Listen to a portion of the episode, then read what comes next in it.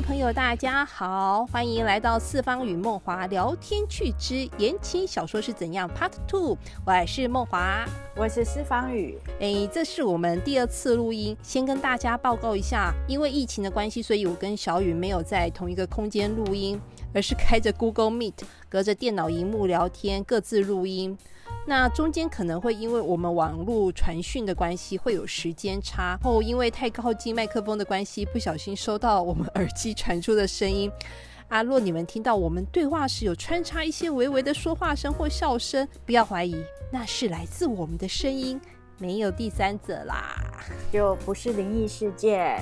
但是我们两个在录音这个领域都在摸索调整，希望可以找到最好的呈现方式。啊，说到疫情哦，现在真的是越来越严重了，我现在都得了出门恐惧症。啊，你最近情况怎么样？房子装潢的进度还好吗？有没有受到疫情的影响啊？多少有啦，还有受到那一种晶片荒的影响。原本预计要内装的家具啊，像冰箱啊，还有。要内装一些欧式品牌，不过因为晶片缺货啊，全省都暂停贩售啊，百货公司也没有了，所以就只好换品牌。不过整体还是要到年底才能完成整修啦。不过我想说，疫情对老人和影小孩的影响最大。大家都不知道，梦华的爸爸高龄九十五了。你应该是更担心的吧？对啊，我家老爸现在真的是让我不敢出门的主要原因，因为他就是年纪也到九十五了，然后最近那个心室肥大情况也比较严重，就常听到他在喘啊，所以哦，我根本就不敢让他打第三剂疫苗，因为医生是建议他是可以打 BNT。而不是打莫德纳，因为觉得莫德纳对那个老人负担比较重。可是哦，我之前打 BNT 第三季的时候，副作用很大，然后心脏很不舒服，会喘不过气来。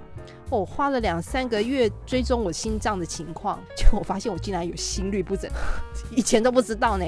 这真的很吓人哎，很吓人，就是突然怎么冒出这个病来，然后我就很怕我爸体质会跟我一样，所以我现在真的连 BNT 都不敢给我老爸打。他只是说你不想外出染病，啊，就只能乖在家里，连去师资据点上课都不敢了。只是说你不上课，影响真的很大，我都可以感觉到我老爸退化封闭的更严重。嗯，真的希望疫情赶快过啦。对呀，不过就像那个什么，我们那个共同朋友说的，他洗了俩膏。高铁，像我姐他们公司也是疫情扩散，然后呢人手紧，人力紧张，结果好不容易有三个解隔离哦，又三个确诊，就俩高铁。哇，我知道，对。对，反正就希望疫情快过呀。真的，那那个第一集播出后呢，有一些读友提出的一些问题。那有些问题刚好跟我们频道想讨论的主题有关，呃，例如说我们怎么走进言情创作这条路，哎，刚好就是我们今天要聊的哦。那还有问我们一些在创作上有遇到哪些状况呢？这些问题也都是我们未来会想要分享的，所以可以好好期待。另外一部分的问题就是追问四方宇笔下一些未完成的故事主人翁的情况，那这部分就交给小雨回答喽。未完成的故事主人翁哦。我说实话，我觉得现在这个年纪哈，你已经跟那个年轻的时候，你的创作想法又会有差。那我觉得有些故事，你最好还是延续年轻时候的那个想法，因为 真的，你不能改它的调性，还有主角的一些特性。那偏偏到你迈入一些感觉，你在你要去抓你年轻时的那一种激昂澎湃，你会觉得略感吃力了。请你想办法返换回我的，换回我的激昂澎湃。所以我我现在反而不敢说哪些角色我一定要写或非得不写，因为我觉得我如果我去破坏了他那个感觉，那我宁愿我不写他。哦，对，因为我要那个感觉，如果你没有。很好的感觉去去写它，那宁愿不要写，因为写出来你会让期待的人成为噩梦。了解。然后还有一些读者问的，我就先小小回答一下。OK OK。有读者就是问我说，有没有在看别的言情作家啊？想请我们推荐或分析。那目前我是回应说，因为目前我们俩就决定说，我们刚开始我们还是先只说自己的一些经验与经历，还没啊，再加上这几年也都没有看言情作家的东西，都是我没出啊。对，因为我大部分最近几年看的就不是就不是那一类的故事，所以我也不适合告诉人家妖怪的故事。我们熟悉的那些老作者，有几个现在还在出书啊？啊，人家对呀，人家提早，嗯，想想就是心酸啊。对呀，有的作者就离开了，你还说别人，你自己也没在写 啦，只剩我。我其实有写，就是写的没那么，就是没出书而已啦。我其实有在网络连载啊。哦，真的。哎呦天啊！我不知道，我觉得你与其说我养老式写法，不如说我想要写一些新的东西。但是那个可能明年我会进行，就是今年我先把我的旧故事写完成，至少谁为妻啦，奇幻圣洁之殇。我觉得可能接下来我会谁为妻完成以后，我会先以连载进行圣洁之殇。原本想要赶一下年底或农历春节之后，可是因为年底那个房房子可能整个装修好，我要整个忙搬家，我我那个时候没有办法兼顾，对，所以嗯，就会接下来都会以连载来进行圣洁之殇，我就是会在我的脸书进行，然后还有问我说有自己喜欢笔下的男女主角吗？哎，每个其实都是宝贝，好吧？对呀，如果说你硬要我说哪个男主角，我可能会偏爱陆丹峰吧，他就属于那一种。你笑得好微妙，他就属于那一种笑看人生，带一点游戏人，很像你呀。真的吗？他又偶尔来一点神经质那种德性，我还蛮喜欢的。然后 我会是你想说我不是吗？然后男配角，其实我都还蛮喜欢男配角的啊啊！不过你要真要，我最近几年其实还蛮欣赏那个奇幻角色里那个席斯，那个兴风作浪的席斯。想把事情搞大的那一国，对 对对对对。可是人家实际上也是神魔之一啊，能力很大。我一直觉得他有点类似丑角的角色，但是这个丑角又很抢眼。对，然后他实际的身份就是又是一个远古神魔之一。然后我会配，我会喜欢这一个角色，是因为有点想有个番外篇特别去写他跟那个人界上父，因为席席斯这个人他是。你的骨子里是非常钟情跟忠心，他为了想要守护心爱之人的一切，就是什么身份立场他都可以放下，然后伪装自己的无怨无悔，陪伴好几个世纪。所以嬉笑怒骂是他外在的一个表象而已，那事实上他内在其实有那种哎铁汉柔情那种 feel。哎，也许吧，因为他是以心爱之人为主，就是想。对方想守护的一切，那他就帮他完成这些事。好忠犬的个性，忠犬，我听我想忠犬那一种忠心的狗，忠心的一条犬，没错，确实是。这突然让我觉得，上次如果嗯想杀掉谁，可以放他出去咬人。你要知道，远古神魔的另一面。他们有野兽类的那一面，是。我们这么对这么戏弄他，就是爱兽性的那一面，也有神性的那一面。嗯，好，神兽，嗯，神兽，神性与兽性的结合。呀呀，还有一个哈，这个还蛮好笑的。他是问我说：“魔皇大公在失去银天使的期间，有在认真工作吗？”看银天使骂他可悲，只觉得这会不会是魔界文化科技没有进步的原因？我只能说，对呀，境界一想好多，对，境界一别就是永别。所以我觉得读者问的问题五花八门，超乎我的想象，你知道吗？我们有时候写就单纯的旧的故事，然后去去这样子，然后他们的想法。反正觉得很有，我有时候有些我觉得真的很有趣。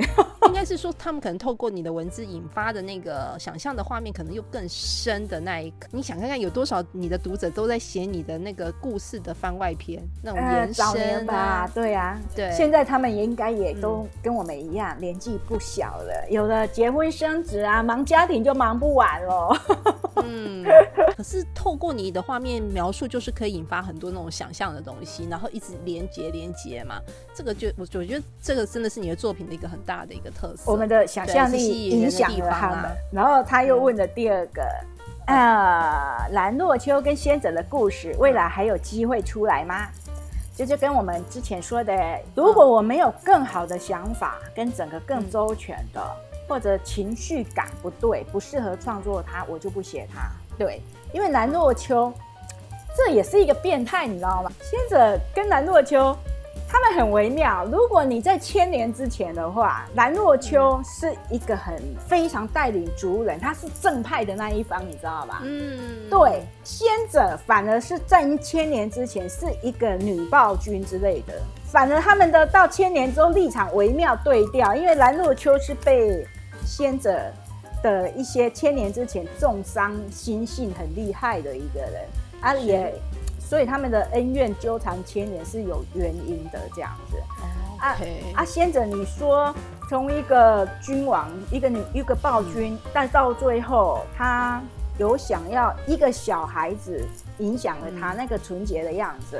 到最后，他想放下一切，结果那个小孩子也消失了。他发现到最后，连他以为的忠诚也要来反他的时候，所以那个又牵扯的有点多。所以先者到最后愿意放下人世间的一切，就是真的看破。你可以说他有一点修道成成一种境界这样子。那兰若秋不一样，他对他在千年之前也有一点。他是守住一个地方的，他不算一个不好的，然后反而让自己堕魔的感觉，嘿呀，嗯，反而到最后千年之后，两个人那种立场对调，滥杀无辜，反而有点像蓝蓝若球啦，嘿呀，是，对呀，所以他们的故事很纠缠。啊，我觉得那个感觉，我还是那句，感觉如果不对，那宁愿就留在那。里，因为他们到千年之后，那两个人的心性。都已经有一点不太一样了，哎呀，啊，有问我将来有机会办书迷签书会吗？当然不会呀。这个时候我们就要说了，对我们没有在年轻的时候做这件事。到这年纪了啊，大家养老哈，我们就在那个对对书里面书啊，以作品跟大家见面，又或者对像像现在这个 podcast 的录音，跟大家聊聊天就可以啦。我在想，你大部分都是卖签名书，所以大家 对也不用出来签了。然 后还有第四，写商业小说时被编辑催稿，会更写不出来吗？编辑通常是怎么催稿的？所以，这个我们可不可以留到 后面一点说？对，可能第三单元的时候说，我们会我们会在下一单元的聊这个，可以聊得很深入。因为哈，四方语的脱 脱稿脱稿是 在我眼中看来，可以视为言情小说界的奇迹之一。奇景，我们共同的编辑，第一任编辑哦，那个真的是对，大家都各在人生落下一个 阴影啊，落下一个非常神秘的一页。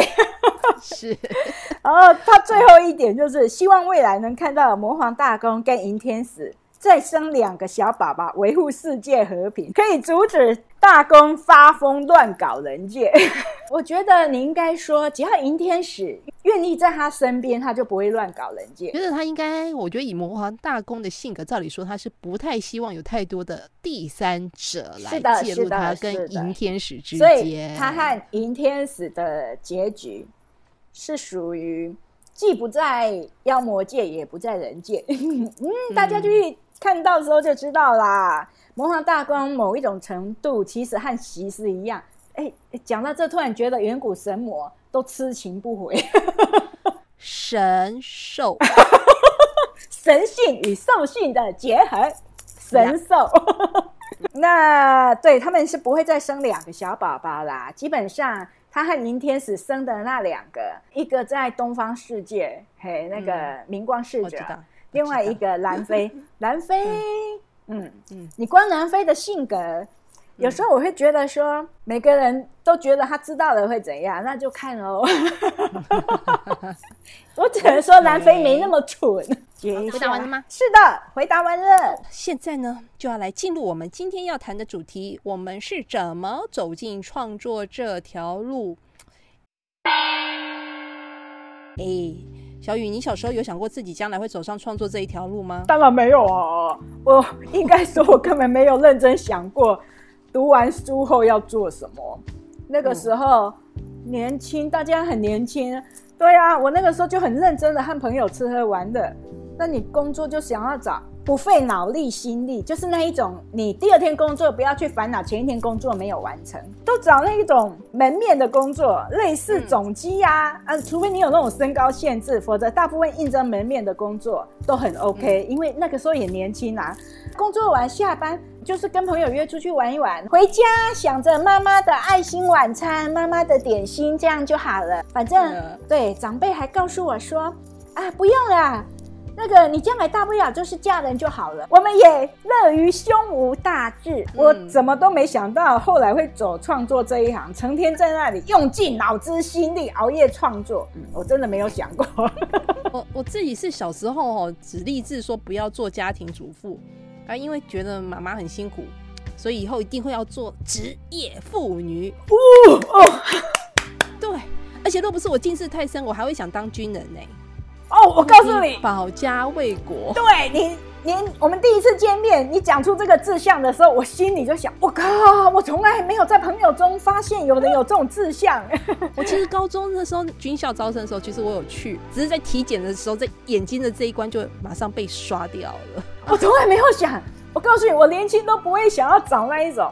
吃苦犯难，什么吃的苦中苦，方为人上人，那个都跟我绝缘绝缘。戴眼镜就真的是连进去的机会都没有啊！可是现在听说可以了，我就觉得，因为现在很多人没有人想自愿跑去当兵，所以你真的是热血青年。因为我我我家里有两个军人啊，我爸爸我哥哥都是啊，所以我觉得当军人其实是个不错的职业啊。啊，你说有没有想要当文字工作者、作家？你会觉得作家其实是一个很遥远的行业。对对，因为你不会觉得自己文笔很好啊，然后会写出什么惊世经典之作，自己会觉得自己离那个很远啊。只是说哦，从国中开始，我们看那个漫画啦、小说，哎，发现好像不是要文笔那么好哦。真的，我我告诉你，我我从来没有去想要。投稿啊，这个你除了会觉得它很远，还有就是，嗯，我从来没有认真写过一篇故事，从来没有认真去把写出说啊形容什么的东西，因为嗯，就你知道我这人，尤其写稿又搞那么久，那你没有动没有动力，我不会认真去写东西。可是就是因为看了很多那个。就很爱幻想，太你有些东西被打开了，然后但是你发现就是因为看多了，你会发现自己有自己想要的故事。我当时就是不在意说文笔有没有好这件事，我就只是想写故事。然后高中时候就开始写了一个短小说，那时候女主角的形象就是那个日。日本的漫画《少女英豪》，你还记得吗？我知道奥斯卡嘛，对，就是奥斯卡。你会觉得哦，你好喜欢这种帅气又又又又美丽的女性这样子啊，然后就以她的那个形象背景，然后就开始写了第一一个短片的故事啊，觉得哎，我有写完哦啊，我觉得还蛮好玩的，只是很短。啊！但是那时候写完就是单纯想写，也没有想要给别人看。嗯，开始写爱情故事的主角是，就是真的是高中毕业后。嗯，然后那时候就因为跟高中同学的感情很好，然后就会开始想说，希望大家毕业之后，将来就会有个很美好的爱情，然后就想要写这样的文，然后就算是给一个祝福的感觉啊。其实我没有想到，我大一开始写，我写到大四才写完。哇！然后看到外卖小说后面有国内的征稿启示嘛，然后想说，哎，我刚好写的字数也适合，啊，就大着胆子投稿，哎，没想到就中了，哇！哦，对，就开始开启了我们的写稿之路。按我是这样子啦，按你你是怎么走上那个投稿这条路？有一个朋友的朋友投稿中了，然后朋友就想说，我我也很爱讲故事，又爱涂鸦。不如我也去试看看，啊，就这么走上创作路。可是那时候你你第一个投稿的出版社是就是林白吗？呃，应该说我第一本故事是脱线小魔女嘛。对，那个时候写完投稿是投新月出版社，然后我那个时候想说奇幻故事可能是新的出版社会比较接受，因为那个时候新月出版社是算新的出版社，比起明白西代。结果等耗了一个月后退稿，他们那个退稿原因是有说我文笔不错，但是风格跟他们不合这样子，嗯，然后希望我改写那一种，比如说古装啊或时装啊再投，嗯。那我我就觉得，我不觉得我这一本写的有很差啊，然后我就觉得我直接就把它转投林白，结果林白不到一 一个礼拜就收到编辑电话，然后到最后还知道哦，原来你那个时候还是要看一下风格，结果是老出版社比较接受很多题材。额外问一下，你那时候有？当时在投稿之前，你有去看其他的国内出版社的那个出版的小说吗？那个时候有看，但是我没有特别去研究说，呃，这个出版社上是不是接受什么风格？因为那个时候几乎大部分都是古装或时装，然后你没有特别说奇幻的，所以我才会想说，也许有啦，只是看的可能广度不够啊，你就会找台面那几家的出版社啊。那时候想说，哎，新月好多作者，那他是不是呃接受度会比较大？对呀，啊，你那时候也没有想说，其实他们也就是古装和时装为主，所以就投了林白啊，也就是这样，缘分，一切是缘分，也遇上了。我们两个都很喜欢的第一任编辑，因为他真的对他很，他是一个会欣赏作者的编辑。其实老实讲啦，我的第一本稿子投的是西代。刚不是讲说我那个第一本从大一写到大四吗？可是我第二本稿子，我只花了一个月就写出来了。好强！对，可能是因为找到写作的要点了。但是我第二本被西代退稿了啊，然后有点不甘心，所以我就立刻投了林白出版社。啊，原来是这样。就是那种，然后也是缘分嘛，就跟我第一本一样，就觉得怎么就觉得不以为然，然后就投了老出版社。我第二本投到林白出版社，就是我的蔷薇情话第一本小说《双狮奇缘》。嗯，啊，那时候虽然在西代没有过稿，可是在林白出版社可以过稿，其实是个很大的鼓舞。嗯那。我到现在都还记得，那时候我问联络我的编辑小朱，我就说：“你可以知道我在故事里想说什么吗？”他说：“知道啊，你你你你想说女性自我的重要性啊？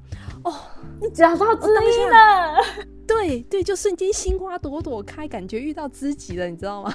然后。”这点真的后来就是让我很很喜欢，很想要再继续跟林白出版合作。我觉得遇到的第一任编辑对我们都很重要，真的。就像我写第一个第一本时装情观的时候，我那时候前面有一首词，就是那个光那个前头那个谢字哦，我我真的很怀念年轻创作的时候，对，浑身想都是想法，满头满脑的想法，那个词对你也充满了那一种感觉，然后这样写。写写，能够跟你互动的编辑，有共鸣的编辑很重要。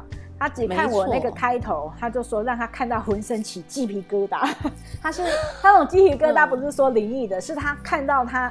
想喜欢的那种感觉 呀，是，对呀。我觉得当下编辑给你的作品的那个回应是一个很大的个伯乐，很重要，很重要。那我后来遇到编辑，当然没有像跟小猪一样这样互动这么多。就是说，当你在创作上有什么的问题，你会其实就是会想要跟他讨论。对，蛮刚好是小猪的年纪跟我们差不多。后来编辑有比我们小，他们就不太敢跟我们讲这些东西。第二任编辑就等于我们变老作者了，他们就不敢，就不。敢讲了，就其实有点可惜啦。对，就互动有限啦，自立自强啦。嗯，对。借我到西代，我才知道，原来他们都以为，就是因为西代你后面那个文案一定是编辑写的嘛。对。那在林白偶尔有我自己想的文案，他们听到一些传言，以为说我大排到一定要自己写文案。我听到这个说法，我说。拜托，你是不知道，我都赶到最后一刻变超级贱，不得已我是被罚写文案吗？谁谁大排档要写文案？爸，我一写完我就觉得想解脱了，我还去跟你想文案。哎，等一下，怎么会有这种传言？我不知道，我我觉得应该是，哎，那时候文案是你写的吗？还是有后面几本有一些文案我有贡献，因为你比较知道你自己要写的是什么。对，后来。但是那应该是属于编辑的工作啊，只是说我经常都到最后一刻，当他们收到件就赶紧给印刷厂，可能你早上一收到，下午赶紧整个用完，我到西带那个小编还很小心翼翼的告诉我这一点，他们这里要编辑写文案，我说哦好啊，他以为我也，我说那个当然没有关系，那个纯粹是我太我赶到最后一刻。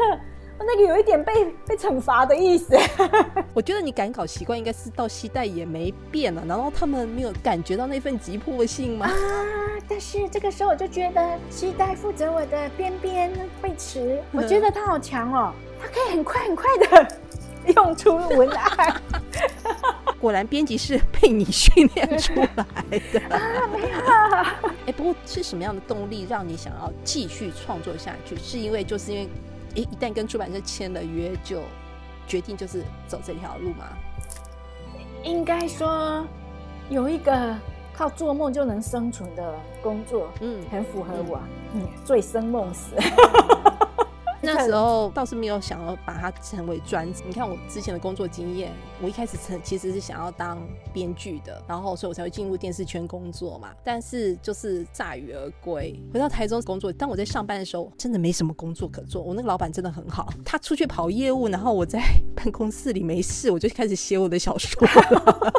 我就觉得自己这样子有点过分，然后干脆就是辞职回来，就是专心写。因为透过写小说真的是可以有稿酬，所以心有点定下好，我就专心写。但是你还是会想要尝试去做不同的事，所以我才会去加入剧团。因为我发现其实我并不是一个多会靠想去写很多人，我必须要靠生活经验去刺激我，才会有灵感写东西。其实我年轻的时候只有一个工作让我会很想去尝试，动物医院里的柜台。